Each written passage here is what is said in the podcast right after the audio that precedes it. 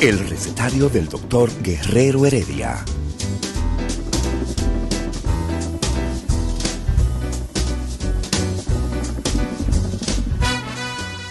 Una respuesta para cada pregunta. Una receta para cada problema.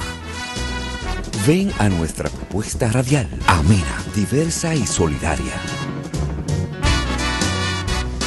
Con alto sentido humano y profesional.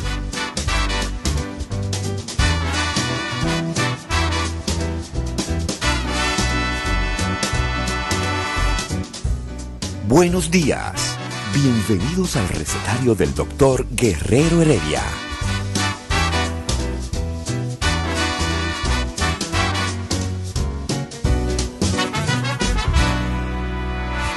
El recetario del doctor Guerrero Heredia.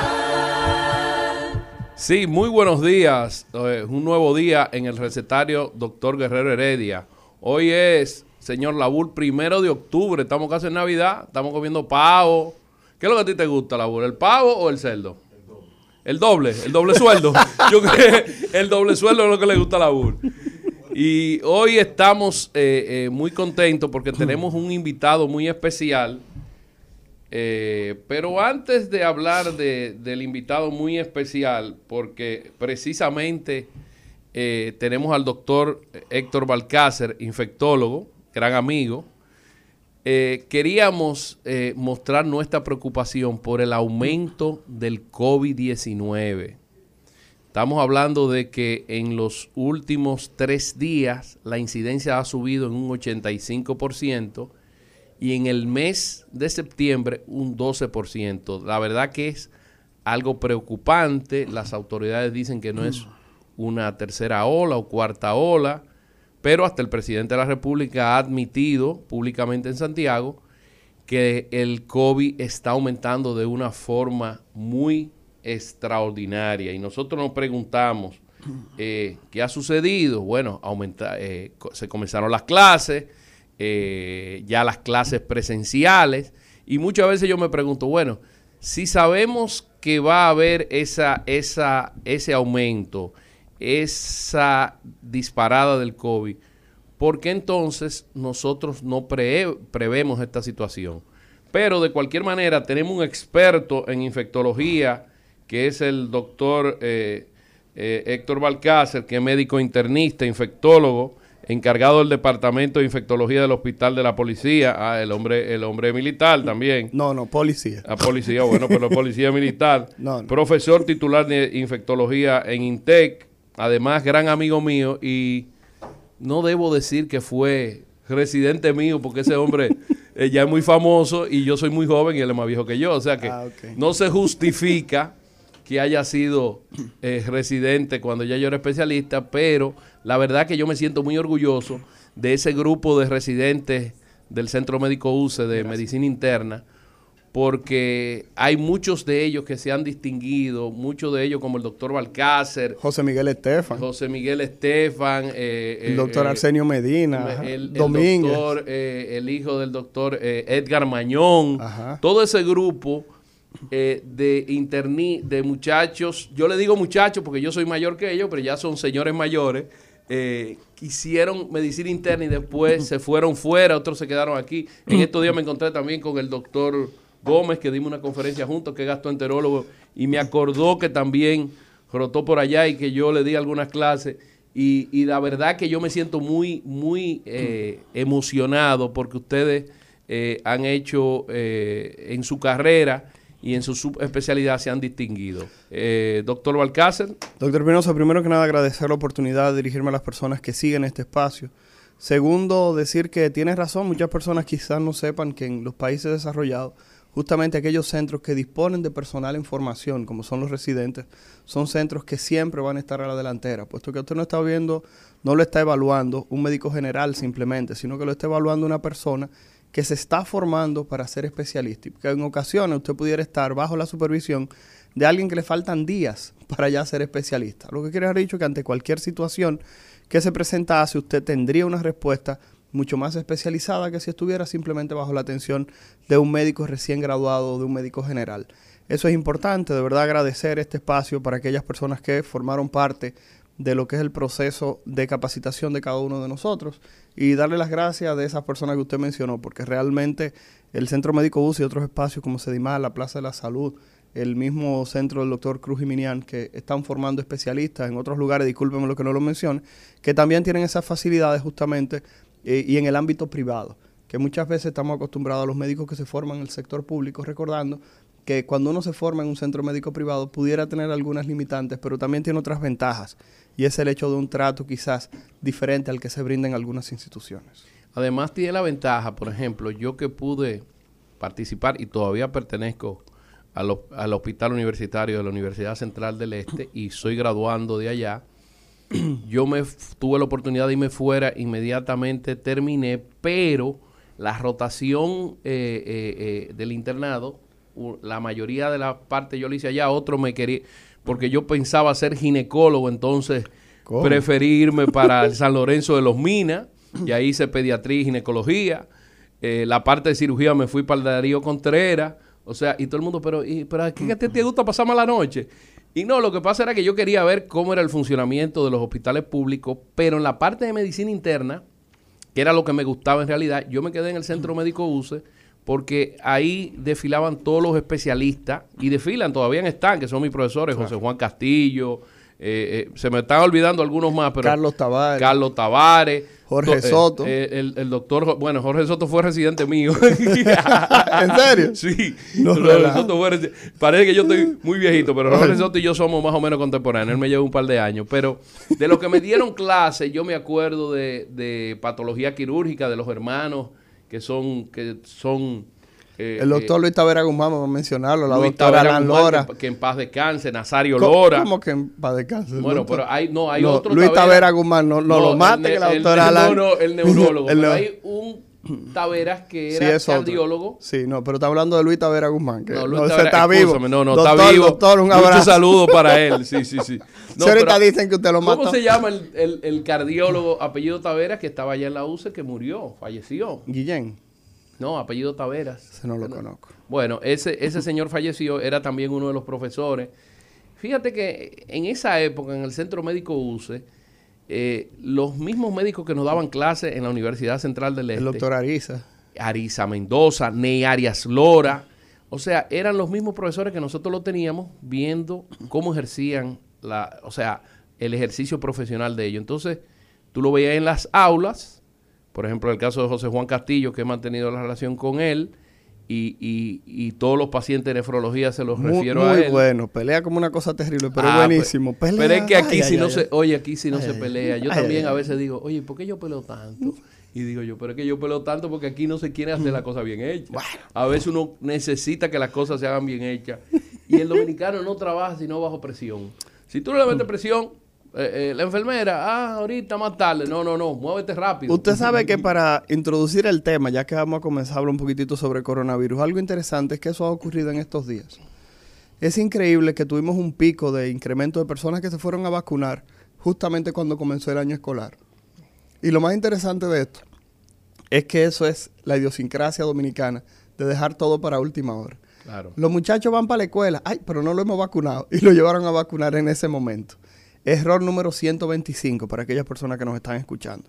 Hay que decir que para que su hijo esté protegido al momento de llevarlo a la escuela, usted debió vacunarlo porque el proceso de vacunación en el niño es de la siguiente manera. Usted le aplica la primera vacuna, la segunda dosis a los 21 días y 14 días después de usted haberle aplicado esa segunda dosis, es que su hijo va a tener protección completa. Lo que quiere dejar dicho que el proceso para usted brindarle protección a su hijo tarda alrededor de 35 días. Por tal razón, si usted esperó que comenzara el año escolar para llevarlo a vacunar, es mejor que no que si no lo hubiera hecho, es cierto, pero realmente no lo hizo de una manera adecuada. ¿Por qué motivo? Porque su niño debió tener protección antes de pisar un aula. Y es increíble cómo se disparó, vuelvo y repito, el proceso de vacunación, pero fue porque todo se dejó para última hora. Doctor Balcácer, esos eh, cifras que nosotros dimos, 85% en los últimos tres días de pico, de COVID, 12% en el último mes.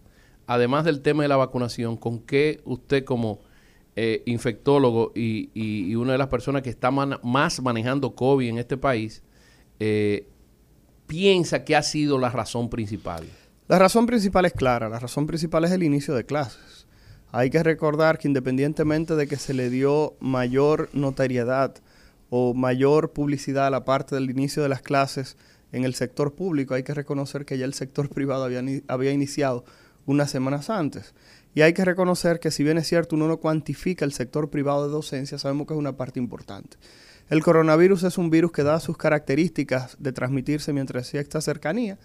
Hay que decir que los estudiantes en, en esos espacios cerrados, a uno le diga que tienen que mantener la mascarilla puesta, sabemos que eso va a ser algo virtual, ya que en un recreo, en un momento de gritar, en un momento de algarabía, en un momento de saludarse. Comparten la merienda. Claro, y esas personas que tenían ya dos años que no se veían porque hay que Ujú. dejarse de cosas.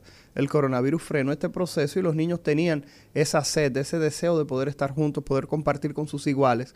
Y en este espacio del colegio simplemente se sienten un poco más seguros. Los casos de coronavirus habían caído. Como usted bien mencionaba, hablaba de un incremento de los casos. Hay que decir que al día de ayer el Ministerio de Salud Pública habló de una positividad de un 14%. Para aquellos que no entienden qué significa cuando le dicen que la positividad del coronavirus está en un 14%, eso significa que de cada 100 pruebas de coronavirus que hicieron en el día de ayer, 14 salieron positivas. Que quizás ustedes dirán, bueno, pero eso no es tanto, es muchísimo. ¿Ustedes saben por qué? Porque hace un par de semanas atrás la positividad en la República Dominicana estaba en un 6%. Eso significa que hace dos semanas atrás usted hacía 100 pruebas de coronavirus y solamente 6 personas salían positivas.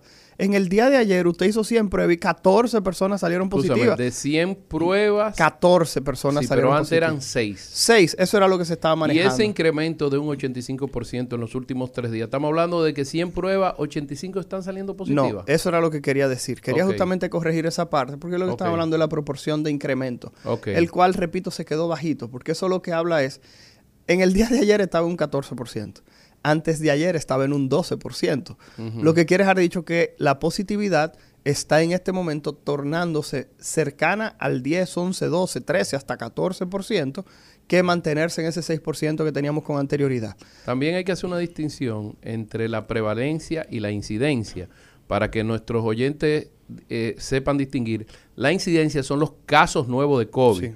La prevalencia son los casos existentes.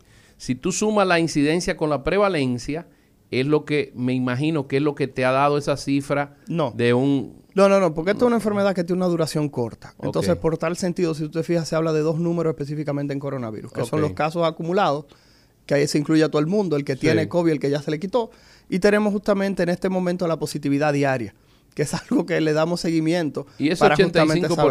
de- Ellos lo que estaban hablando era en su momento cuando hicieron ese corte, quizás el porcentaje, lo que estaban eh, diciendo era que no había duplicado todavía la cantidad de casos y se mantenía, qué sé yo, alrededor de un 10, un 9, que es más o menos lo que da esa cifra, pero ya en este momento no, ya en este momento hay que decir que si lo comparamos con el 6 y pico que teníamos, eh, se- ah, está por encima de un 100%, porque ya estamos en un 14, que es lo que dice en el día de ayer. O sea no, que, no entiendo bien la idea. Mira, Ok, mira, mire.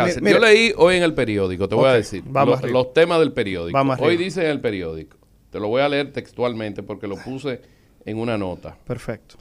COVID-19 eh, aumentó en, los, en las últimas 72 horas un 85%. Por eso es que te digo. Y en el último mes, un incremento de un 12%.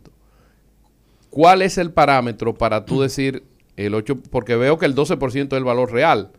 Entonces, el 85% es lo que no me cuadra. Es eso. Lo que pasa es que ellos dicen, estamos manejando un 6% de positividad. O sea, de cada 100 pruebas que estabas haciendo, Habían 6 positivos. 6 estaban saliendo positivas. Entonces, ¿qué pasa?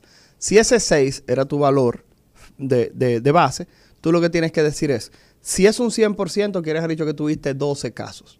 Como ellos están hablando de tres O sea, días el atrás, El 6 po- para que la gente entienda, acuérdate que nuestros nuestros oyentes, la mayoría no son médicos. entonces no le complique el asunto. O sea, de los 100, Sí, de sí, los- no el lo 6% complique. eran 12 de los no, 100. no se lo complique. En este momento, de cada Ajá. 100 pruebas que se están haciendo al día de antes de, de de ayer, el Ministerio de Salud Pública encontró que de cada 100 pruebas que estaban haciendo, 14 personas estaban saliendo positivas.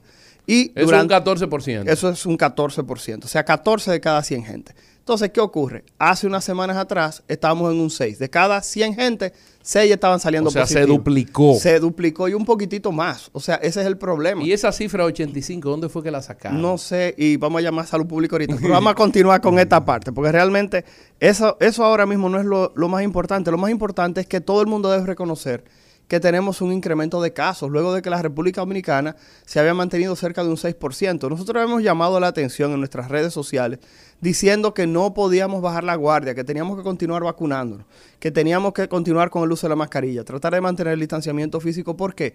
Porque nos sentíamos felices con ese 6%, pero ese 6% no nos auguraba protección por algo. ¿Y era real ese 6% Sí, en es, momento? es- es real. El único problema es el siguiente, que en la República Dominicana no se entiende que la Organización Mundial de la Salud describe que el coronavirus está controlado en una región, en un país, en un continente, en un área, cuando está por debajo del 5% dos semanas consecutivas. Y la República Dominicana nunca consiguió ese valor. Lo que quiere dejar dicho que cada vez que se hablaba de que había que continuar eh, vigilándose, eh, el territorio era justamente por esa situación. Eh, cuando la doctora Gómez de la Universidad John Hopkins hizo su proyección de que para octubre, a finales de octubre, vamos a tener 3.000 casos diarios, yo soy de lo que creo y le pido a todo el que esté escuchando este programa que ojalá y la boca se le vuelva chicharrón con el mayor respeto del mundo, o sea, para decir que el augurio que ella está dando no se dé, pero eso solamente se puede conseguir con el proceso de vacunación. ¿El ¿Por qué? augurio es en este país o a nivel...? No, en este país. En este país. En este país. Ella justamente lo hizo hablando de que ya teníamos la variante Delta identificada en territorio dominicano. Número dos, de que iban a iniciar justamente las clases presenciales. Y número tres, cómo ha sido el comportamiento del virus durante todo lo que ha sido el proceso. Entonces ella auguraba que justamente con ese lapso de tiempo ¿En transcurrido... qué entre el- fecha ma- aproximadamente? ella lo hizo hace alrededor de un mes. Pero Hizo esa ¿cuándo proyección. ella dijo que iba a haber A finales de octubre. De octubre. Ajá, finales de octubre ya habla de mediados finales de octubre de alrededor de 3.000 casos diarios. O sea, este es mo- una cuarta, una cuarta ola sería, ¿no? Eso sí tendría que catalogarse como una probable cuarta hora. El problema es que eso es algo que pudiera evitarse si los dominicanos y dominicanas van a vacunarse. Porque hay que decir que el problema es que hoy en día se habla de la epidemia de los no vacunados. Entre el 92 y el 97% de todas las personas en los Estados Unidos que están hospitalizadas son personas que no tienen vacuna. Es lo primero. Entre, el, ¿Entre noven- cua- entre entre el cuánto? 92 y el 97%. Eso es lo que se conoce como la epidemia de los no vacunados. Lo otro que hay que reconocer es que en República Dominicana se habla que un poquitito más bajo porque sabemos que tenemos una vacuna que tiene una prevención quizás un poco más baja como es la Sinovac y se habla de un 88, un 92%. ¿Estás de acuerdo, Balcácer, de que el porcentaje de vacunados es de un 50% con las dos dosis ahora mismo, actualmente? Es muy probable. 5 millones de, de habitantes. Mire, el problema es que tenemos dos números. Si usted maneja la numerología a nivel internacional, nos dice que en República Dominicana estamos por debajo del 50 cuando uno la maneja. Y cuando uno maneja la cifra oficial del ministerio, se habla de que está por encima del 50%. Yo hago una media y entiendo que sí estamos muy cerca del 50%, perdón, de la población que se puede vacunar. Eso es algo que no podemos negar en este momento en la República Dominicana. ¿Me doy a entender? Pero lo más interesante de todo esto, y esto es algo que quiero hacer el llamado, es que en los Estados Unidos se reconoce que de las personas que están completamente vacunadas, y aquí en República Dominicana yo entiendo que completamente vacunadas son personas con dos dosis y algunas personas con situaciones especiales que necesitarán una tercera dosis, la probabilidad de que usted se infecte una de cada 500 personas. Eh, escúchame que te interrumpa, Balcácer. Ahora que menciona la tercera dosis, ¿qué tú opinas de la tercera dosis? ¿Estás de acuerdo? ¿No estás de acuerdo? O- ¿Y el valor que tú le, como infectólogo, le darías a la tercera dosis? Ok, lo primero que debo reconocer de la tercera dosis es lo siguiente. Eh, la tercera dosis es necesaria, como dicen por ahí siempre, de manera individual. Por eso es que yo siempre he propuesto de que se trate de hacer un protocolo un poco más claro de terceras dosis. ¿Por qué? Porque cada país tiene su protocolo. En los Estados Unidos la tercera dosis no está aceptada para población general, sino que está aceptada para mayores de 65 años, personas que tienen condiciones de salud especial en la cual tienen algún tipo de debilidad, y número tres, aquellas personas que trabajan en el sector salud. Entonces, ¿qué O ocurre? sea que yo hice bien en ponerme mi tercera dosis. Claro que sí. Entonces continúo. Sin embargo, la República Dominicana tiene una realidad completamente diferente a los Estados Unidos. La República Dominicana tiene el mayor porcentaje de su población vacunada con Sinovac. Y en los países donde se ha aplicado tercera dosis con el uso de Sinovac, entonces la edad baja. Disminuye a 50 años. ¿Por qué razón? No solamente, escúchame que te interrumpa, no solamente la edad baja, sino que la inmunidad es mucho más baja que, eh, que en los países donde se ha aplicado Sinovac que donde se ha aplicado Pfizer. Eso, eso está totalmente demostrado. Sí, pero el problema es el siguiente. Independientemente de eso, y lo vamos a hablar completamente observacional. La variante Delta está presente en territorio dominicano desde junio julio. Lo sabemos porque la muestra que se enviaron fuera del país a Brasil, de donde llega el resultado, decía que la variante Delta está entre junio y julio. ¿Hemos tenido el mismo comportamiento que los países que han tenido variante Delta? La respuesta es que no.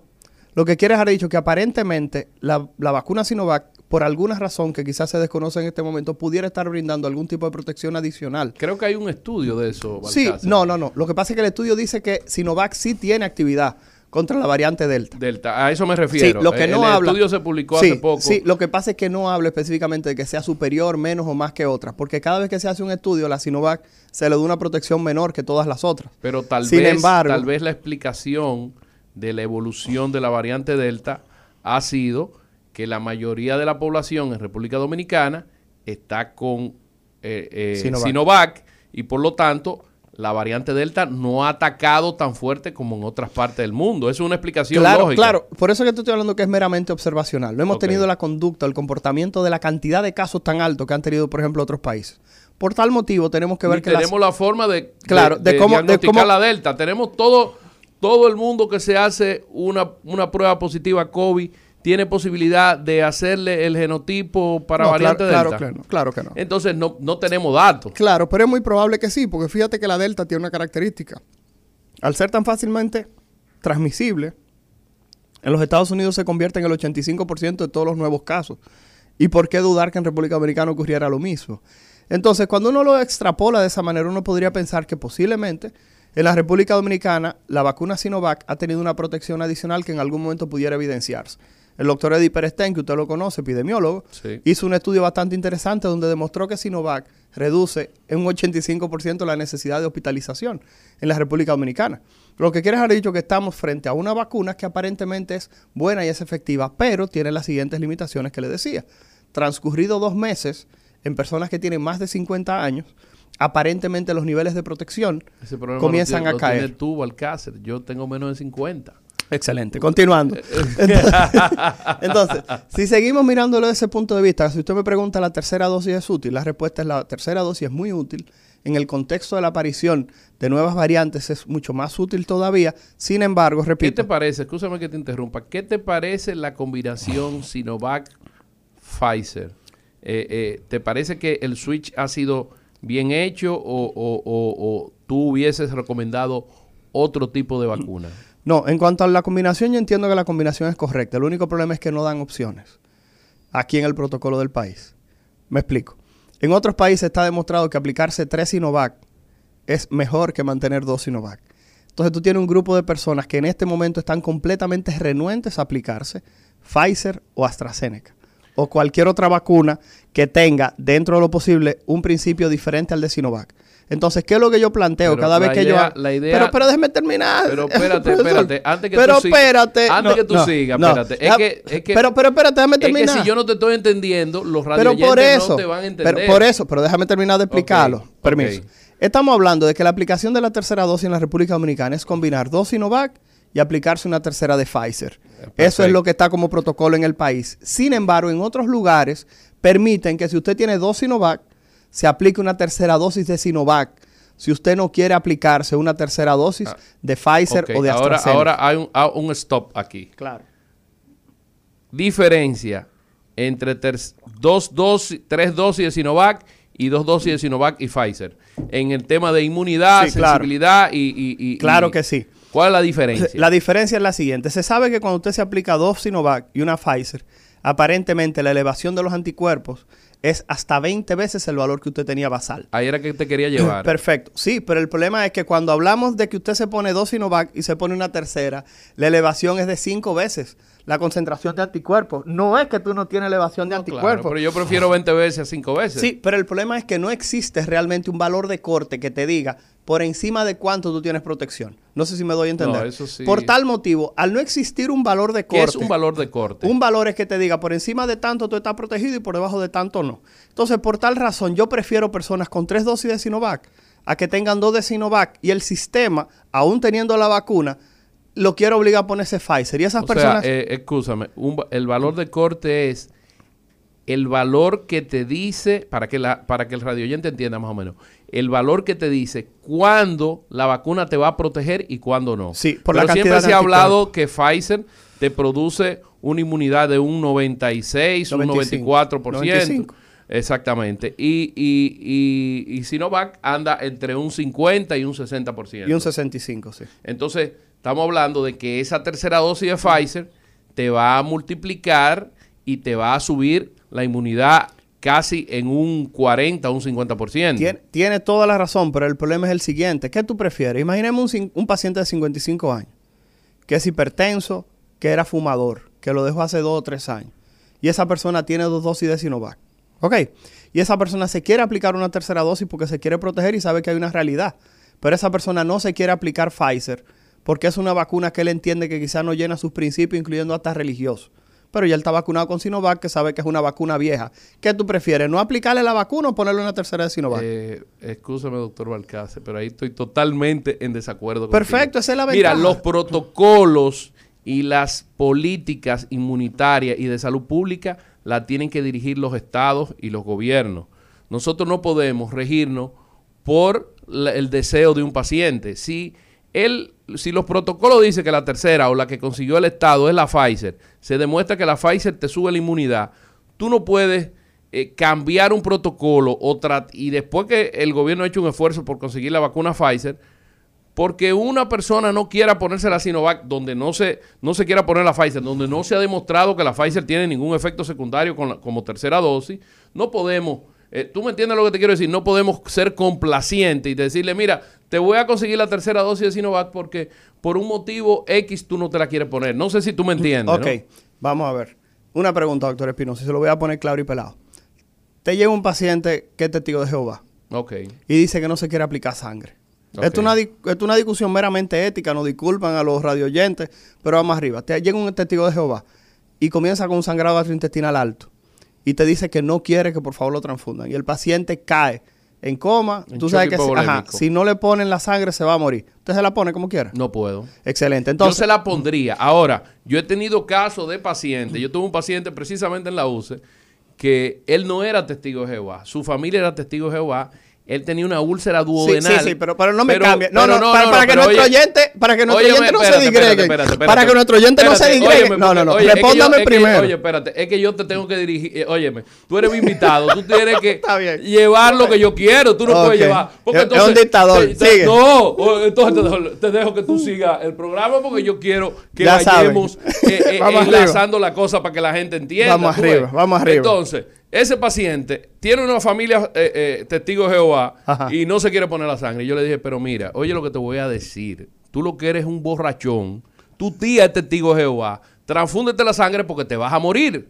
Y el tipo entró en razón y se transfundió la sangre. Y he tenido pacientes testigos de Jehová que lo he podido convencer. Son minorías porque ellos son radicales.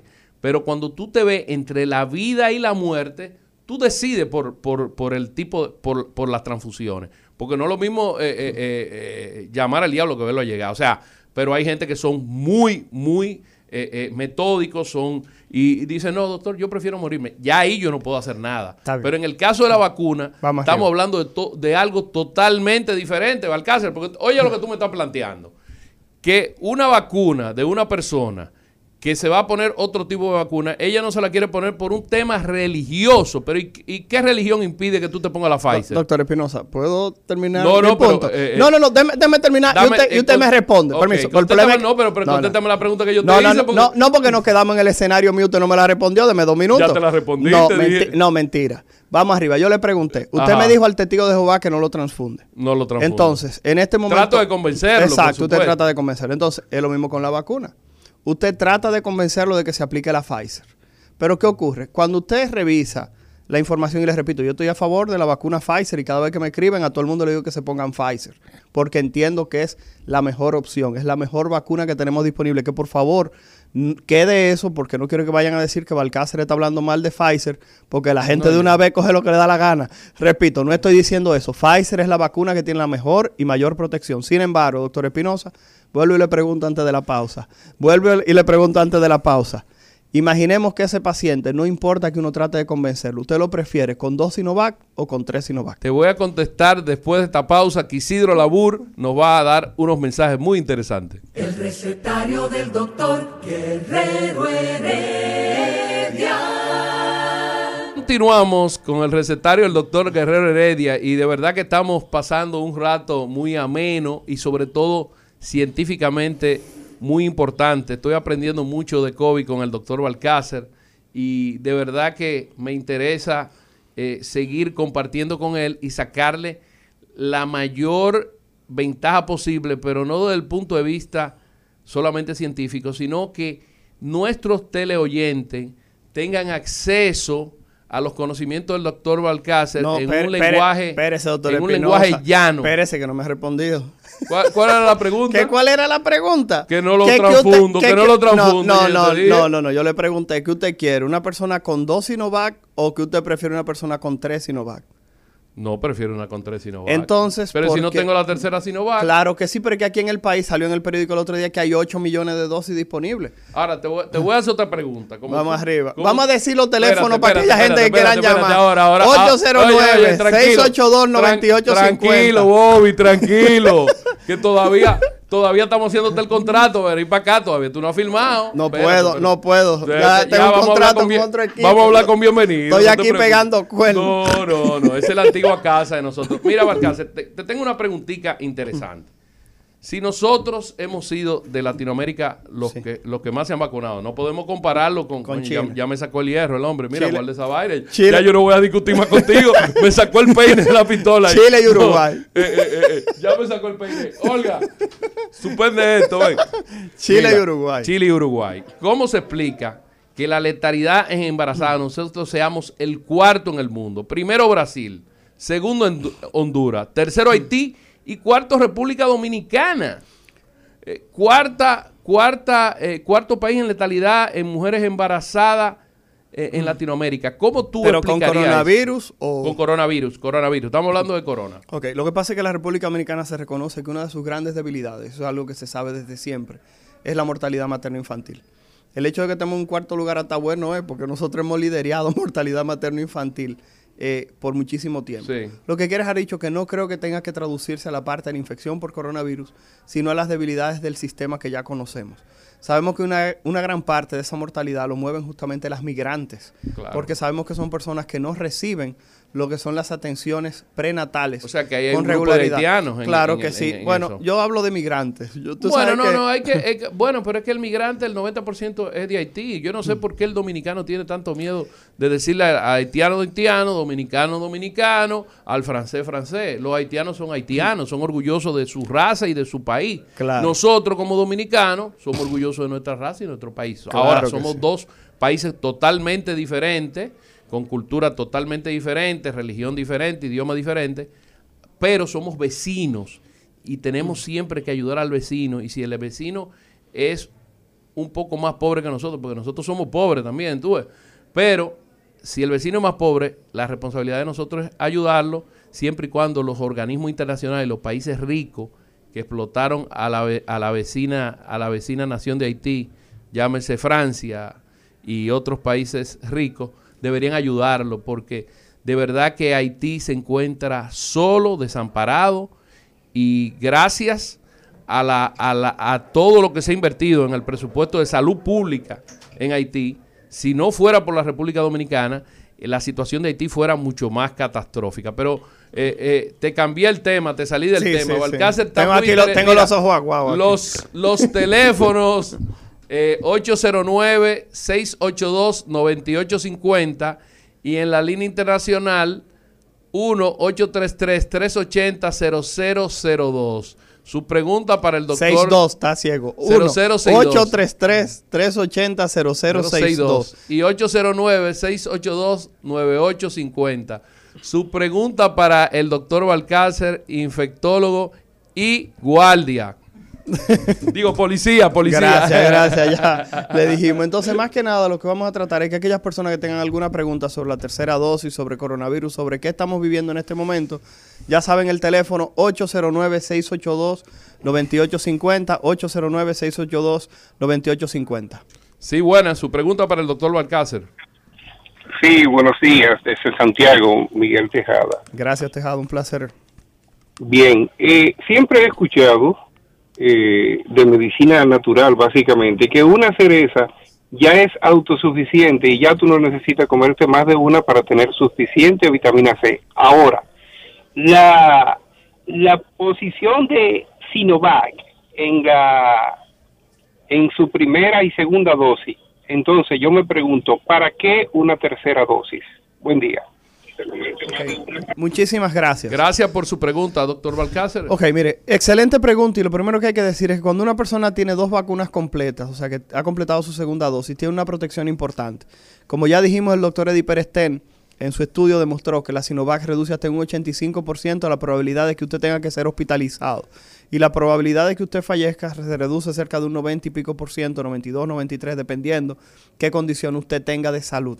La tercera dosis es porque se sabe que a medida que el tiempo va pasando, todas las vacunas van perdiendo cierto grado de protección. Y como la Sinovac utiliza una tecnología vieja, y cuando hablo de vieja es que muchas de las vacunas que posiblemente nosotros nos aplicamos utilizaban la misma tecnología, las personas sobre todo cercanas o mayores a 50 años, cada mes van a ir perdiendo cierta protección de Sinovac. Por eso nos aplicamos una tercera dosis para tratar de mantener esa protección intacta y así evitar enfermar en un futuro. Sí, buena. Su pregunta para el doctor Balcácer, infectólogo del Centro Médico UCE. Sí, buena. Mire, yo soy de 50 y piquito temprano. Eh, me puse la tercera Escúchame, pero usted tiene una voz de niña. ¿Cómo va a ser que usted tiene No, para nada. Bueno, el caso es que me puse la tercera dosis, me cuido muchísimo, soy una mujer sana, hago ejercicio, tal.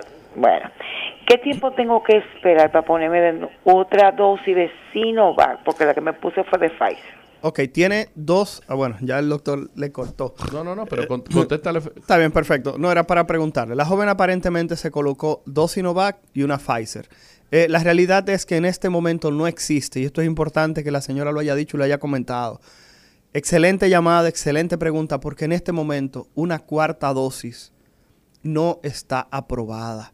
No existe en este momento evidencia científica para que usted se aplique una cuarta dosis. Así que por favor, si usted tiene dos Sinovac y tiene una vacuna de Pfizer, una dosis adicional, quédese tranquilita que usted tiene la mayor protección que se le puede brindar a una persona. Una cuarta dosis, repito, no está indicada en este momento. Así que gracias por la llamada porque nos permite decir a las personas que por favor no se vuelvan locos no se vayan a aplicar una cuarta dosis. Muchos tenían el temor de si tenían que viajar. Fíjense que ya en los Estados Unidos la vacuna Sinovac está reconocida porque es una vacuna que la Organización Mundial de la Salud le dio el visto bueno. Y como ustedes sabrán, la misma brinda protección desde que ustedes ven que ya los Estados Unidos la reconoce como una vacuna válida. Doctor Balcácer, tengo aquí las líneas reventando, pero por, por, por las redes tengo dos preguntas. Una, en primer lugar, ¿qué es la replicación viral? Dice el, el, el, la persona que oye constantemente hablar de replicación viral. ¿Y qué son las mutaciones en los virus? Bueno, la replicación viral no es más que la capacidad que tiene el virus de multiplicarse dentro de usted cuando se habla de que una persona tiene una carga viral muy elevada, significa que tiene una cantidad de virus importante. Y se habla que muchas veces la severidad de un proceso infeccioso puede depender de la cantidad de agentes que producen esa enfermedad que usted tiene dentro de su cuerpo. Por eso hay enfermedades, por ejemplo, como la infección por el virus de inmunodeficiencia humana, en el cual usted tiene que cuantificar la cantidad de virus que una persona tiene para saber qué tan rápido van a caer sus defensas. Asimismo, en enfermedades que maneja el doctor Espinosa, como la hepatitis B y la hepatitis C, es sumamente importante conocer la cantidad de virus que una persona tiene para saber si esa persona o requiere tratamiento o ya curó, si logra eliminar completamente esa carga viral. En cuanto a lo que son las mutaciones, no son más que cambios que hace una partícula, un agente, cualquier persona, para justamente eh, evadir en muchas ocasiones los, los agentes que la destruyen y en otros casos es para adaptarse mejor al medio en el cual se encuentra. Por eso se habla de que algunas personas tienen la piel más oscura porque quizás tienen una exposición mayor al sol y a medida que sus hijos van naciendo, su descendencia, nacen con la piel más oscura simplemente. Sí, buenos días. Su pregunta para el doctor Balcázar. Buenos días, excelente programa para orientarnos. Yo tengo las dos Sinovac A los 60 días de haberme puesto la segunda dosis de Sinovac, eh, me hice la IgG, eh, donde en la escala, lo menos, a partir de, de 15, en la escala, no sé qué, yo salí con 3.8, o sea que prácticamente la Sinovac no me hizo nada.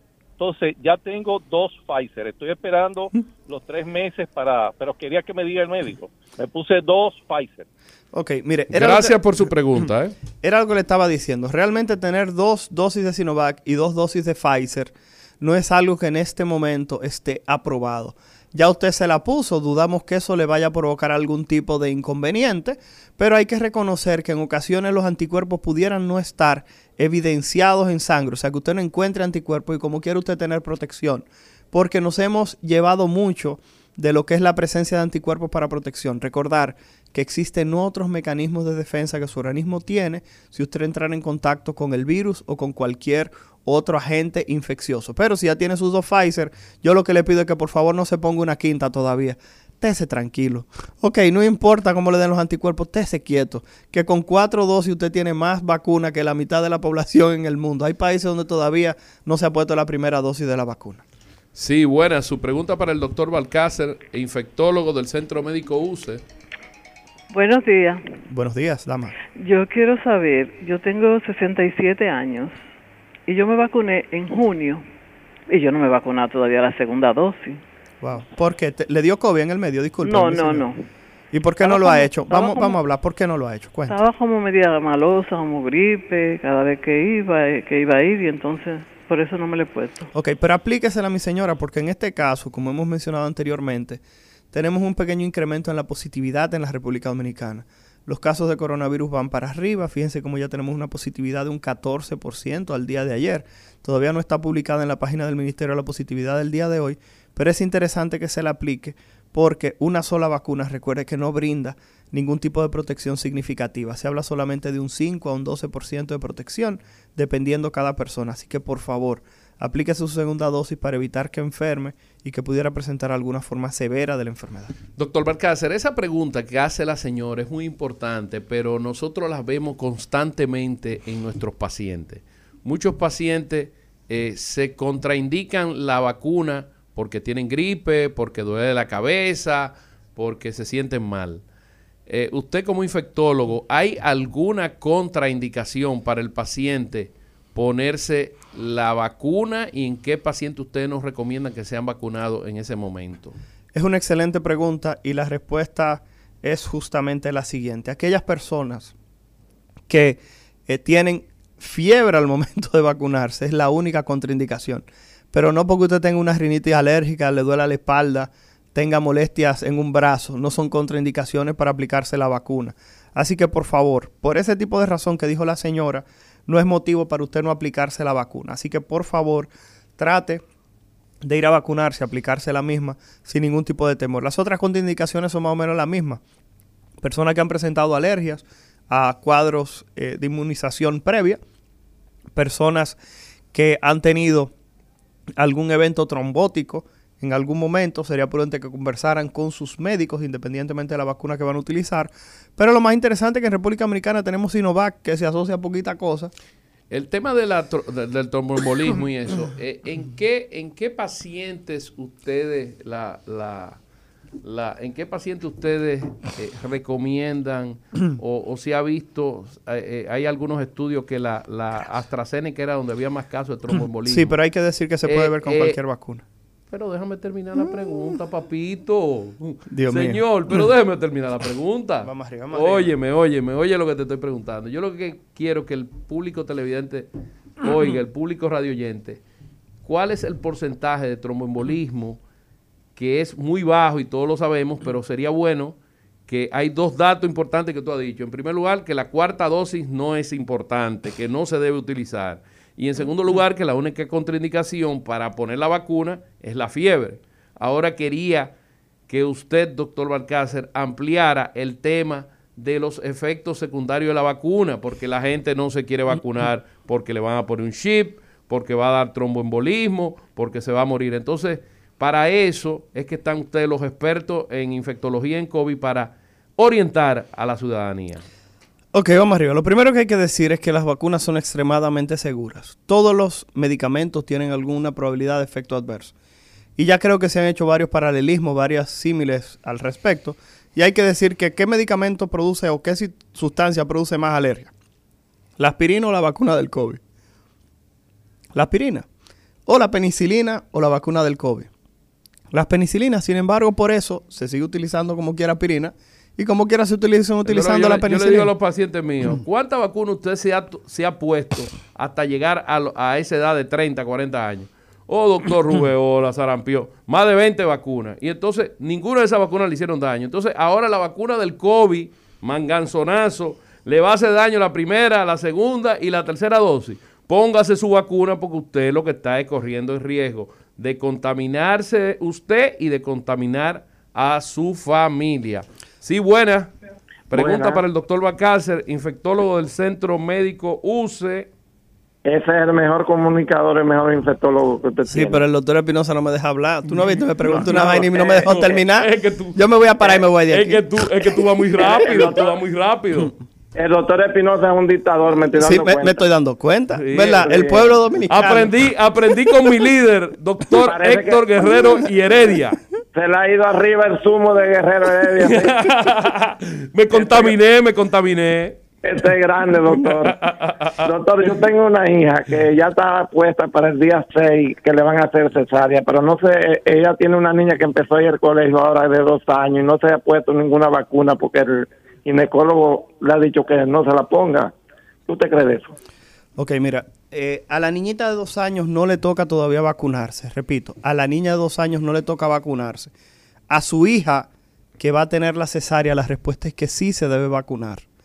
Transcurrido el primer trimestre del embarazo, es una recomendación que las damas se apliquen su vacuna contra el coronavirus. Repito, si ya pasaron el tercer mes de gestación o de embarazo, se pueden vacunar. Y es una recomendación no del doctor Balcácer, sino de la Organización Mundial de la Salud. ¿Por qué? Porque esa madre le va a pasar defensas al bebé durante el embarazo y a través de la leche materna se lo va a pasar también al bebé. Así que ese ginecólogo, por favor, díganle que se oriente porque es una recomendación internacional hoy vacunar a las embarazadas e incluyendo también a las que ya parieron y le están dando el seno al bebé porque le van a pasar defensas a través de la leche o durante el embarazo.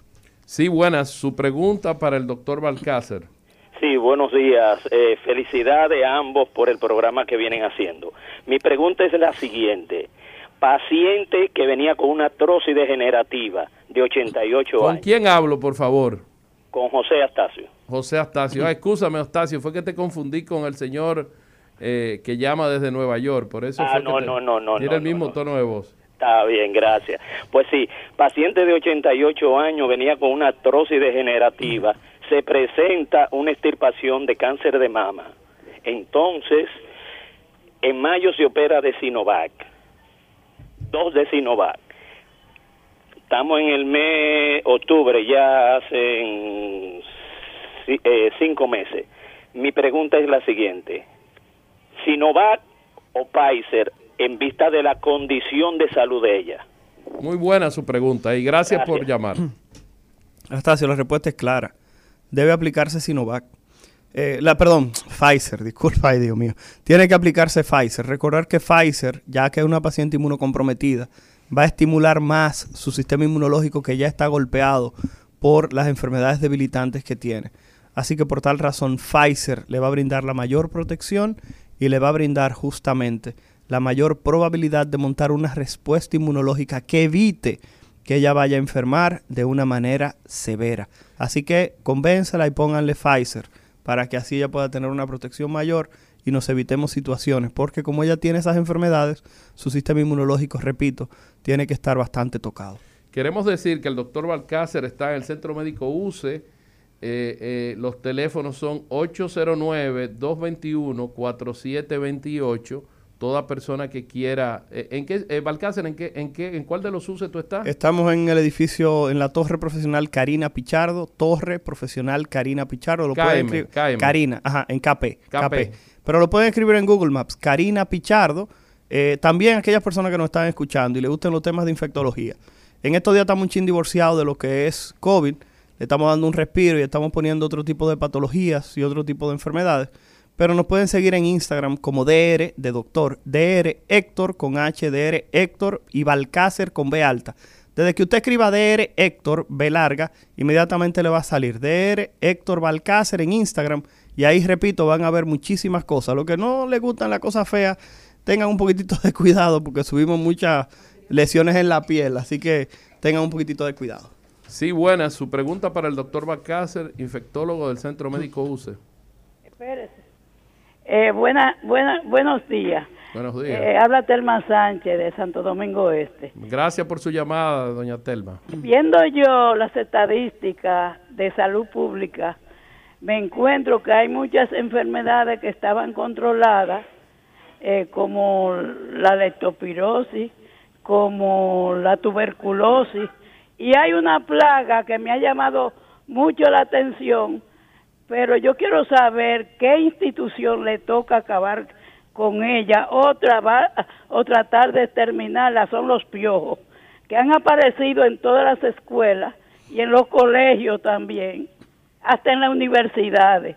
¿Y qué, qué daño hacen los piojos eh, en gran cantidad en el ser humano? Muchas gracias. Gracias por su pregunta. Eh, eso que dice la señora, eso no es de ahora. Yo me acuerdo que en los años 70, cuando yo estaba en el colegio, el doctor Balcácer todavía no había nacido, eh, y en el colegio donde yo estudiaba, en el Calazán, había piojos, y, me acuerdo que, que pelaban a los niños a caco, pero también en el Carol Morgan había piojos, y también había piojos en todos los colegios de los riquitos. O sea que el piojo es un bichito que es muy invasivo y se aloja en el cuello en el cuero cabelludo y absorbe sangre, pero el doctor Balcácer puede ampliar más de eso porque es infectólogo y sabe más que yo de todas esas cosas. Ok, lo primero que hay que decir es que no es solamente leptospira, malaria, dengue, eh, y no es solamente República Dominicana. Hay que reconocer que hasta series de televisión, como son algunas series de televisión que hemos visto, como el, el, Am- el Am- Amsterdam, que es una, es una historia de, no sé si lo han visto, New Amsterdam, que es una historia justamente de médicos, eh, hablaba de justamente que la pandemia ha hecho que olvidemos muchas enfermedades y procesos Yo la comencé como- a ver, pero la dejé. lo que pasa es que hay algunas enfermedades, por ejemplo, como el cáncer y enfermedades crónicas que también se han descuidado, insuficiencia cardíaca, problemas del corazón, hipertensión, justamente porque el coronavirus ha copado no solamente lo que es la atención, sino también muchos recursos. Hay que decir que eso pasa en todas partes, que se está recuperando justamente la normalidad. Como yo dije, aún en mi Instagram, yo he ocupado parte del tiempo justamente hablando de coronavirus y en este momento estoy tratando de cambiar un poquitito la temática y el tono de lo que estaba diciendo porque hay otras enfermedades fuera del coronavirus. Entiendo que en algún momento habrá que prestarle la atención debida, pero hay que decir que se ha tratado de llamar la atención. El director, el Robert Rick Cabral, el doctor Clemente Terrero, ha llamado la atención de que el Robert Rick en estos días ha recibido una gran cantidad de niños padeciendo dengue. Pero hay que decir que son enfermedades que siempre han estado con nosotros. Lo que pasa es que no le habíamos prestado mucha atención porque todo estaba dirigido hacia el coronavirus. No solamente el gobierno, sino también las personas. Sí, en realidad nosotros queríamos también hablar de otros tipos de virus. Lo que pasa es que ha sido una conversación muy intensa con el doctor Balcácer, pero nosotros hacemos mucho hincapié también en el tema de la hepatitis B, que hay 800 millones de personas infectadas en el mundo y la hepatitis C, 1.200 millones de personas en el mundo. Es un tema eh, eh, apasionante, es un problema de salud pública a nivel mundial porque tanto la hepatitis B como la hepatitis C se transmite a nivel de la sangre, de los fluidos corporales y lleva al paciente a la cirrosis hepática y al cáncer de hígado.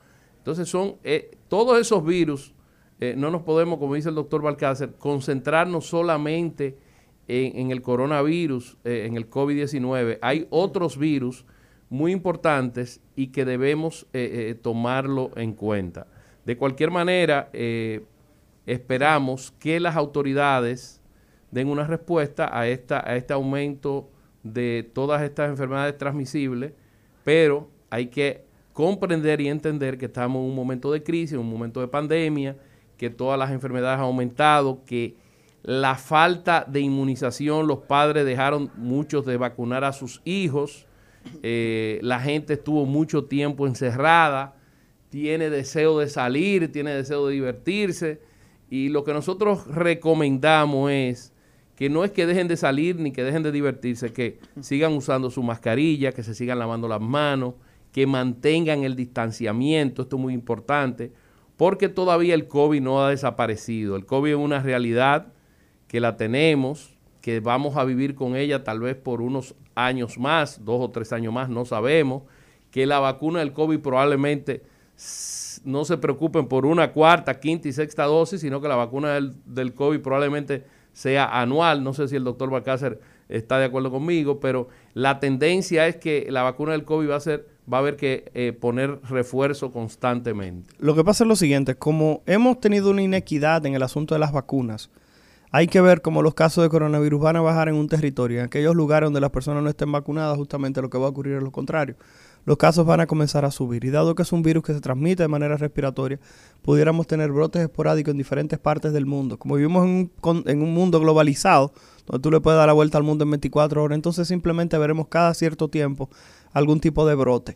Y el coronavirus tiene una característica interesante y es que se adapta a la población donde esté. Por eso es que ustedes ven que surge una mutación en Brasil, aparece otra mutación en Colombia, aparece otra mutación en Reino Unido. En la India. En la India. Entonces, por tal razón, simplemente hay que decir que hasta que no logremos el proceso de equitativo de la distribución de vacunas en el mundo, el coronavirus va a continuar siendo algún tipo de proceso infeccioso que nos va a estar lesionando y nos va a estar justamente como esa espada de Damocles sobre la cabeza, eh, amenazándonos en el día a día. Hay una pregunta muy importante, eh, doctor Balcácer, que, que me viene a la mente. Eh, muchos de nosotros, muchos médicos, hemos estado en contacto con, con el virus antes y después, durante la vacunación.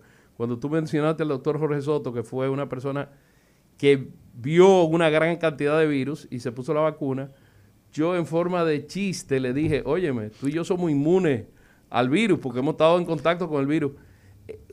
La pregunta mía es, ¿existe la posibilidad de que uno tenga inmunidad total contra el virus? Yo no creo que yo la tenga, pero yo creo que Jorge Soto la tiene. Entonces, eh, eh, eh, yo te hago esa pregunta porque hay gente que han tenido contacto con el virus antes, durante y después eh, la mayoría de ellos, ojo, se han vacunado, pero ¿podría existir la inmunidad total contra el coronavirus? Sí, está descrito. Hay personas que tienen una resistencia a la infección contra el coronavirus del 2019 nata. Eso está descrito. Personas que nunca habían tenido contacto contra el coronavirus, con el coronavirus, perdón, y que tenían resistencia a ser infectados. Por eso existe para todas las enfermedades, incluyendo que hay personas que tienen riesgo disminuido hasta de adquirir la infección por el virus de inmunodeficiencia humana. Después de esta pausa, vamos a ampliar un poquito más y quería saber si hay algo que ver con la raza eh, en esta inmunidad. Eso realmente no se sabe, no se ha podido caracterizar todavía, pero repito, existen personas así sacadas de la población que sí tienen esa protección. Y Jorge Soto tiene 60 años. Estamos sumamente no asustados. no te pongo a decir la edad de Jorge Soto, que Jorge Soto es un muchachito. Señor Labur. El recetario del doctor Guerrero Heredia. Continuamos con el recetario del doctor Guerrero Heredia. La verdad que ha sido un programa muy interesante. Eh, hablar con el doctor Balcácer de COVID, eh, uno se nutre mucho y también eh, le saca mucho provecho y sobre todo, la importancia de esto es orientar a la ciudadanía de todas estas cosas, como dijo él, el tema de la cuarta dosis, que no es necesario. Yo tengo tantos pacientes que se quieren poner la cuarta dosis, yo le he dicho en todos los idiomas, no está en ningún esquema terapéutico la cuarta dosis. Igual que la contraindicación para la vacuna, y el doctor Balcácer, infectólogo, dijo que solamente en caso de fiebre o algún enfermedad que está relacionada con tromboembolismo está contraindicada la vacuna. Todas esas cosas es importante que la gente le entienda y sobre todo que debe vacunarse todo el mundo. Doctor Bacalcer, ¿qué usted, ¿qué usted piensa de la vacuna en niños menores de 11 años? Que vi que creo que fue nuestro querido amigo el doctor Brea que, que hizo la idea. Claro, miren, lo que pasa es lo siguiente. Eh, en este momento en el mundo existen dos escenarios de vacuna. Lo primero es países como Chile, que ya iniciaron el proceso de vacunación en niños de 6 años en adelante. Y Chile tiene el siguiente esquema. De 6 a 11 años le aplican Sinovac a los niños. ¿De, ¿De cuántos años? De 6 a 11 años. Le aplican Sinovac. De 12 a 17 le aplican Pfizer. Y ya los adultos, todo el mundo sabe que existen diferentes vacunas. Chile inició ese proceso de vacunación hace dos semanas y ya tienen varios miles de niños vacunados sin ¿Por qué ningún tipo de problema. protocolo y la diferenciación de las vacunas? Excelente. Lo que pasa es que China hizo una publicación en el Lancet, una revista británica, una de las tres revistas científicas más importantes en este momento, y el Lancet justamente lo que hizo fue que publicó un estudio fase 1, fase 2, en el cual se mostraba eficacia y se mostraba también seguridad de la vacuna. ¿Qué fecha es ese estudio? A ver si Es del mes pasado. Del es mes del mes pasado. pasado. Entonces, lo otro que hay que reconocer es que China, a pesar de que no lo colocó dentro del estudio, ya ha aplicado la vacuna a más de 43 millones de niños en China. ¿De cuántos años? De más de, seis- de tres años. De tres años. China comienza a vacunar a partir de los tres años, pero no es un estudio, no es una publicación que ha salido, pero ellos sí lo documentan que tienen vacunados mayores de tres años 43 millones de niños. Sin ningún problema. Sin ningún tipo de inconveniente. Entonces Chile, dada esa casuística, uno de los países de América Latina que comenzó a vacunar con Sinovac, inició el proceso de vacunación a los niños que tienen más de 6 años. El mes pasado, en septiembre, a mediados de septiembre, eh, la compañía Pfizer y BioNTech, que son las dos empresas que están unidas, depositaron a la FDA para que le den el permiso para iniciar a vacunar niños mayores de 5 años. Entonces, Pfizer depositó la solicitud de autorización para iniciar, repito, a vacunar niños de 5 a 11 años y que se continúe el proceso de 12 a 17 también con Pfizer. ¿Por qué hago la diferenciación? Y esto sí es importante, señor, señora, tío, tía, abuelo, tutor que esté escuchando este programa.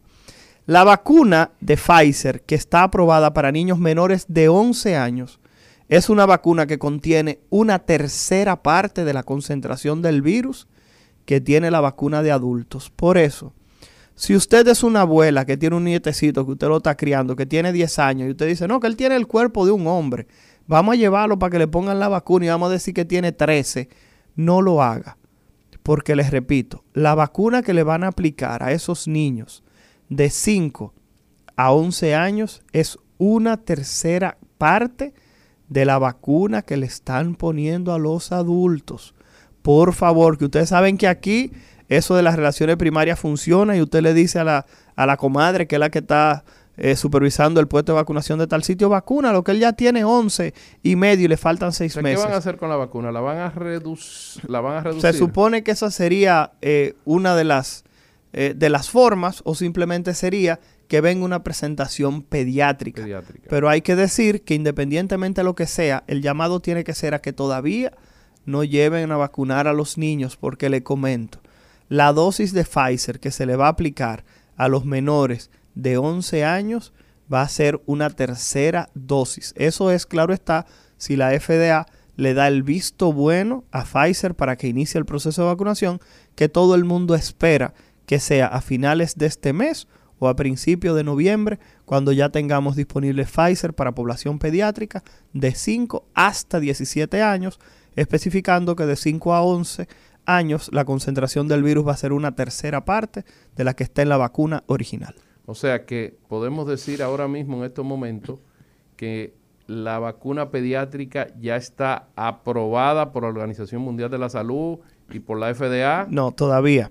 Hay que decir que Chile comenzó su plan piloto Sí. y posiblemente los resultados de Chile son los que van a llevar a que tengamos más evidencia del proceso de vacunación en población pediátrica sin inconvenientes. Pero ya China, dijiste que tenía Sí, 43, 43 millones. Entonces. Yo creo que la evidencia de China es superior a la, a la de Chile. Es, es muy probable. El problema es que al ellos no haberlo documentado, al no haber hecho ningún tipo de publicación, usted sabe que existe en este momento una discrepancia entre algunas mitades del mundo y por tal razón eso pudiera frenar un Yo creo que hay un tema económico. Eh, en todo esto de la vacuna hay muchos intereses económicos, ya que eh, fíjate que cuando surgió la vacuna de Sinovac, decía que la vacuna de Sinovac no tenía ningún efecto y se ha demostrado que lo tiene, aunque no tan alto como las otras. Entonces aquí hay una guerra económica. También no habría una forma de calcular eh, por kilogramos de peso en los niños la cantidad de vacuna. No sé si eso sería posible como se hace con los medicamentos pediátricos, doctor eh, Balcácer. Bueno, eh, repítame, doctor, discúlpeme. Eh, calcular la dosis de vacuna de acuerdo al peso del niño por kilogramo Sí. de peso. O sea, podría ser una, una posibilidad para, para no eh, eh, fragmentar tanto la vacuna. Lo que pasa es que sí, eso es una concentración estándar. Y recuerde que se prueban diferentes concentraciones del virus antes de la aprobación. Hay que decir que Pfizer El estudio que deposita tiene 3.200 niños aproximadamente a los cuales se administró la vacuna. ¿De cuántos años los niños? Entre 5 y 11. ¿Ese está publicado en Lance? Eh, no, esa- todavía. El que está publicado en Lance es un estudio fase 1, fase 2 de, de Sinovac en, en- en niños. Esa, eh, eh, en Sinovac en niños, esa en, en Chile, esa es la chilena. No, no, no. Ese es un estudio que depositaron eh, la gente de Coronavac. Recuerde que la vacuna es Coronavac Sí. y el laboratorio es Sinovac. Pero ¿quiénes eh, eh, apoyan esa No, investigación? Bueno, sale publicada en el Lancet. Realmente es un estudio multicéntrico. Usted sabe que ellos lo realizan en varios países. Sí. Y hay varios países ahí donde se enrolaron niños. La de Pfizer era la que le decía que son 3.200 niños, que incluían, por ejemplo, 500 niños en España, en Estados Unidos mil y pico, Sí, pero en para Alemania. publicarlo en. Lancet eh, eh, es una, una revista. Sí, por eso justamente que me imagino que Chile se, se aventuró al proceso Bueno, de, de vacuna. Igual que nosotros, aquí se criticó mucho la tercera dosis de Pfizer y, y- y al final se ha demostrado que había razón y que se tenía razón porque Estados Unidos va a poner la tercera dosis de Pfizer. Turquía puso la tercera dosis, no sé si tú tienes... Emiratos datos. Árabes Unidos también lo hizo, lo hizo Tailandia, lo está haciendo Chile, lo está haciendo Uruguay. Yo estoy de acuerdo con la tercera dosis. El problema mío, yo siempre lo digo y lo voy a repetir porque lo dije al inicio del ¿Te programa. pusiste la tercera dosis? No, todavía. Ah, el debe problema, poner- debe ponértela. el problema es que yo tengo AstraZeneca y me dio coronavirus. Entonces, justamente por eso es que yo estoy diciendo que el problema es que la tercera dosis tiene que ser individualizada. Por eso es que si yo le preguntara a ¿Qué usted. Pero déjeme- déjeme- ah, bueno, pero- pero, no me deja hablar, pero pero, déjeme terminar. pero pero, espérate, pero yo estoy contestando la otra, ¿Pero dame un ¿Por seg- qué no Ah, te puedes bueno. poner la vacuna? Pero dame un segundo, pero déjame terminar. Yo estoy hablando de que la tercera dosis tiene que ser individualizada. Entonces, ¿qué yo estoy diciendo? No es lo mismo como yo estaba diciendo ahorita, un paciente de 50 años a un paciente que tiene menos de 50 años. No es lo mismo un paciente que tiene cáncer a un paciente que no tiene cáncer. No es lo mismo un paciente que era fumador y tiene algún problema pulmonar al que, no, al que es un atleta. No es lo mismo un paciente obeso que un paciente que no tiene ningún tipo de comorbilidad. Por eso cuando usted dice que la tercera dosis fue aprobada en Estados Unidos, sí, pero con condiciones. Con condiciones. En Estados Unidos solamente se aplican esas tres situaciones que yo le dije, más de 65 años, paciente con enfermedad debilitante o que usted sea médico. Pero ¿qué ocurre? La vacuna AstraZeneca demostró que en el tiempo la protección que brinda es superior a la de Pfizer. Entonces ellos hablan de una tercera dosis a partir de nueve meses. Y repito, no se tomó en cuenta personas que habían padecido la infección por coronavirus previamente. Entonces, por tal motivo, yo digo que la tercera dosis es necesaria para protegernos en este momento, pero tiene que ser individualizada. Por eso, cada vez que yo hablo de esto, yo le digo a la gente, síganme en Instagram. Si usted tiene algún tipo de pregunta sobre tercera dosis, hágalo. Pero aquí en el en Instagram porque pero- tú no me dejas hacerte la pregunta pero- que pero- yo quiero. Está bien, me la hacen por ahí. No, no, está bien. Pero para preguntar, para decirle lo último, era lo que yo le iba a decir, doctor. ¿Usted conoce dónde están los lineamientos o las reglas de tercera dosis de República Dominicana? No. Ese es el No problema. existen, no, no existen, entonces existen. eso hay que Debió hacerlo. haberse hecho un Gracias. protocolo. Gracias. El tema es ese, que debió haberse hecho un protocolo, protocolizarlo. Inclusive nosotros podemos hasta publicarlo, porque, óyeme, eh, eh, el complejo de Huacanagarix, nosotros fuimos de los primeros que utilizamos la tercera dosis. ¿Y qué tal si nosotros marcáramos pauta en otros países? Ahora, eh, la pregunta mía fue, que me quedé pensando, fue, ¿por qué si en el caso tuyo tuviste coronavirus y te pusiste Astra, yo también estoy vacunado de Astra y me puse la tercera dosis de Pfizer, ¿por qué eh, había esa contraindicación por el hecho de tú haberte puesto Astra o por el hecho de tú haber tenido el COVID? Excelente pregunta. Y la respuesta es la siguiente. AstraZeneca publicó un estudio donde demuestra que su vacuna brinda niveles de protección importantes hasta por un periodo de nueve meses. Superior a la de Pfizer, donde se notaba que a partir de los seis meses algunas personas pudieran presentar disminución de la protección que brinda la vacuna. Lo otro es que cuando una persona padece corona- coronavirus, tiene el comportamiento como si fuera simplemente una dosis más de la vacuna. Entonces, por tal razón, por eso es que yo hablo de que aquellos que tienen AstraZeneca, que tienen menos de 50 años, como es mi caso, pudieran fácilmente esperar esos nueve meses que se recomienda. Si es una persona que tiene alguna debilidad de su sistema inmunológico, ahí sí yo les recomendaría que adelanten el proceso a los seis meses. No tengo ningún tipo de problema con ¿Puedo, eso. ¿Puedo traducir lo que tú dijiste para que nuestros Oye, radio ¿y no se entendió eso? entiendan? Lo que quiso decir el doctor Balcácer No es que el que tenga las dos dosis y además de eso haya tenido COVID, ya tiene una tercera dosis y debe esperar nueve meses para ponerse la tercera dosis. No, yo no he dicho eso. Eso fue lo que yo entendí. Bueno, eso fue lo que usted entendió, pero vamos arriba. Ah, pero por no, eso- no, por no, eso- no, no, porque por yo hablé de. te estoy pidiendo no, traducción. No, porque, yo hablé. No, Oye, pues- ¿cuál es el problema, Vamos a ver, vamos a ver. tú hablas muy rápido. Tú eres muy buen expositor, pero hablas muy rápido. Y la idea para yo copiarla, tengo que colarla para que el público, porque no, no, es, no soy yo que tengo que entenderla, es los radio oyentes. Entonces, tú que eres un experto en COVID y eres un buen comunicador. Vamos a preguntarle a una gente en la línea si hay alguien ahí que nos diga si él no escuchó que yo tengo AstraZeneca. Necesito que tú me traduzca lo que... Lo sí, que pero yo me tengo AstraZeneca. El problema fue que comenzamos hablando del escenario en el cual yo tengo AstraZeneca. Pero ya yo lo había dicho antes en el programa que las personas que tienen Sinovac es un escenario completamente diferente porque las vacunas son diferentes. Por eso era que cuando yo hablaba de escenarios de tercera dosis, hay que considerar que en República Dominicana tú tienes personas vacunadas con Sinovac, tenemos personas vacunadas con Pfizer, tenemos personas vacunadas con AstraZeneca, tenemos personas vacunadas con Sinopharm, que mucha gente no lo sabe. Aquí llegaron 50 mil dosis donadas de Sinopharm, que se aplicaron justamente en la policía. Pero ¿cuántas personas usted no conoce que se puso Moderna en Estados Unidos? Varias, Varias, personas, varias. igual que varias personas que se pusieron Johnson y Johnson en Estados Unidos.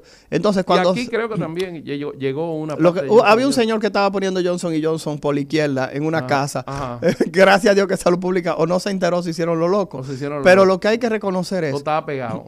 yo no, no sé, profesor. Yo entiendo que salud pública no, no se enteró. Pero mira, mira... pero, pero espérese, entonces, por eso era que yo hablaba justamente de que las personas con dos Sinovac Ajá. tienen un proceso diferente a las personas que tienen todo eso. Por eso es que le digo, síganme, DR Héctor Balcácer, DR de doctor, Héctor con H y Balcácer con B alta. DR Héctor Balcácer, si usted tiene alguna pregunta sobre la tercera dosis, no se lleve el doctor Espinosa, escriban por ahí que yo le digo. La pregunta mía era, que no me ha dejado hacerla, es... Vamos a ver. ¿Cuál es la diferencia entre una persona con dos dosis y COVID y una persona con dos dosis sin haberle dado el COVID? Eso es lo que, eso es lo que yo quiero que tú le digas al público televidente, porque a pesar de que tú me has transmitido mucho conocimiento, todo lo que tú me estás diciendo yo lo sé, tú ves. Claro. Entonces, yo lo que quiero es que el público se entere de lo que tú estás diciendo. Vamos arriba. Lo primero que hay que decir es que hay algunas personas que entienden que la protección que brinda el haber padecido el proceso infeccioso es igual de efectivo que la vacuna. Gracias, profesor. Eso es lo que yo quería que tú dijeras hace 45 minutos y lo logré. Sin embargo, sin embargo, hay que reconocer que existen casos de reinfección,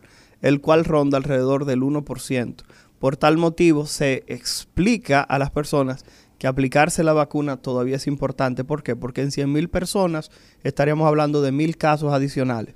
En un millón estaríamos hablando de 10.000 personas adicionales. Entonces, en República Dominicana, que supone que hay 10 millones de personas, estaríamos hablando de posiblemente 100.000 casos que pudieran potencialmente, perdón, 10.000 casos que pudieran potencialmente aparecer en lo que es el territorio. Y es donde está el inconveniente. ¿Por qué tú como infectólogo eh, eh, me podrías contestar esa duda? ¿Por qué hay muchas personas que sufren de un virus y hacen inmunidad y no se tiene, no tienen más el virus? ¿Y por qué en el caso del coronavirus no se ha podido, o sea, el organismo no ha desarrollado esa inmunidad, como tú bien dijiste, solamente te sirve como una dosis, pero no te sirve para una inmunidad total, sino que tiene que ponerte dos vacunas y, y- y- y- y el COVID te, te hubiese servido como una tercera dosis. ¿Cuál es la razón específica del comportamiento del virus? Esa es una excelente pregunta y yo generalmente trato de responderla de la siguiente manera. Hablo de que no existe el término enfermedad, sino enfermo. Hay que reconocer que no en todo el mundo el coronavirus se manifiesta igual y no en todo el mundo el coronavirus ataca o a- pone a funcionar el sistema inmunológico de la misma forma. Tenemos, una, tenemos una pregunta. Sí. Buenas. Su pregunta para el doctor Balcázar. Buenos días todavía. Un saludo para todos. Gracias por su llamada. La discusión. Eh, lo único que yo voy a sugerir es que extrapolemos el término lo que abunda no daña a esa discusión que ustedes tienen muy con mucha altura eh, en el sentido de que yo soy diabético, tengo 10 millones de condiciones y él habla de, de que se ponga, se realice el servicio. Pero si ya se descubrió que no hay ningún tipo de daño, lo único que hace es una tercera dosis, una cuarta, una quinta y una octava, es reforzar, oiga el término, reforzar.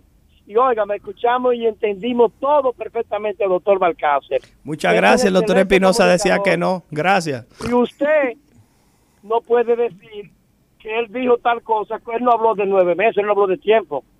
Eh, yo escuché nueve meses, pero eh, de cualquier manera usted me está dando la razón a mí, que no tiene ningún problema de ponerse la Oye, tercera dosis. Gracias, programa, gracias por su por su respuesta, porque eso es lo que yo quería. una estrella. gracias. Gracias, realidad- oyente, por darme la razón. En caramba. realidad, Hoy hemos en- sido atacados. en real- Gracias, pueblo dominicano. En realidad, eso es lo que es lo que yo siempre he dicho. ¿Por qué tanto misterio para la tercera dosis si la tercera dosis no va a hacer ningún tipo de daño? que los protocolos, que hay que protocolizarlo, todo, pero mientras tanto, lo que se averigua el protocolo, yo tengo una inmunidad de un 95%. Entonces, eh, eh, eh, la pregunta mía es, ¿por qué tanto, tanto lo que dice el señor? Si no me va a hacer daño, ¿por qué tanto problema para la tercera dosis? Y la razón es que existe un grupo de teorías de conspiración, muchos conspiranoicos, como yo te dije que dice José Peguero, que están brindando muchísima información errada y realmente, si uno no eleva el nivel del debate, puede caer en dime y direte con esas personas. Y mientras exista un mayor soporte, mientras exista mayor evidencia científica de que eso no ocurre, y eso se logra cuando usted tiene protocolos claros, entonces es más fácil convencer a las personas. El señor presidente dijo que la vacunación no es obligatoria. Entonces, por tal razón es preferible que usted le muestre evidencia a alguien de que se tiene que vacunar a que usted simplemente vaya y le diga, póngase la tercera dosis. Cuando te pregunten, ¿y por qué? Porque sí, porque no te va a nada. Está bien, pero, pero, hay explícame. científica que dice que la tercera dosis... No, no, estoy diciendo que no, pero el problema es que como usted lo plantea, doctor Espinosa, lo dice de esa manera. Es como, Ok, póntela porque no te va a hacer así, pero trata de venderme un poquitito. Si no, la publicidad no fuera necesaria. Y muchos de nosotros nos quejamos de que quizás en algún momento algunas campañas que se han abierto tienen ciertas limitaciones. Por ejemplo, hay un anuncio eh, que está en, en, en todos los sitios que hay un pedazo que hay una señora que dice, todo no se lo podemos dejar al gobierno. no sé si me doy a entender. Esa parte da una señalata de cansancio de parte de las autoridades, me doy a entender. Yo no lo hubiera puesto. yo te voy, a decir y son, y son estrategias de comunicación que yo quizás no lo hubiera utilizado. Entiendo que es real, es 100%. Todo no se le puede dejar al gobierno, pero suena más bonito cuando usted dice la responsabilidad es, compromiso, es, es, de compromiso de todos. De todos. Y a que usted me diga, todos no se lo podemos dejar al gobierno. ¿Me doy a entender? O sea, es simplemente la forma como se lleva el mensaje. Yo no estoy diciendo que no, es importante la tercera dosis. y creo que le he defendido. En la ciudadanía, todo, en el mundo entero, la gente está hastiada de la mascarilla, pero hay que seguirlo usando. Está cansada del distanciamiento, pero hay que seguir con el distanciamiento. Entonces, tal vez la expresión de la señora es una expresión de cansancio, pero no cansancio contra el gobierno ni contra nadie, es una expresión de artez, de que ya la gente está cansada de toda esta parafernalia y quiere zafarse. Entonces, la única forma de que vuelva a la normalidad todo es todo el mundo vacunándose.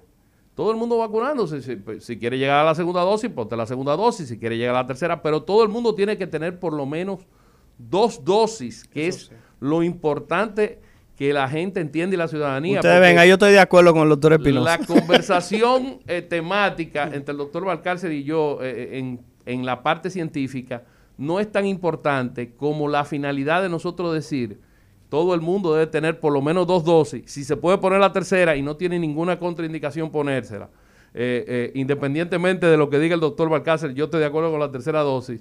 Eh, que se hagan los protocolos, se deben hacer, que se mantenga el distanciamiento, se debe seguir, el lavado de la mano y la mascarilla no debe desaparecer del país. Ahora, ¿cuál es la contraindicación para ponerte la vacuna? Como dijo el doctor Balcácer, fiebre o algún antecedente de tromboembolismo.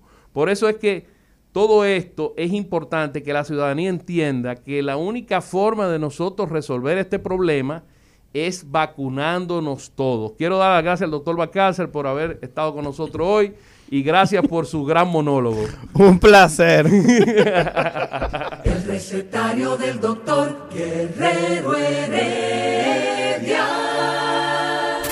Rumba 98.5, una emisora RCC Media.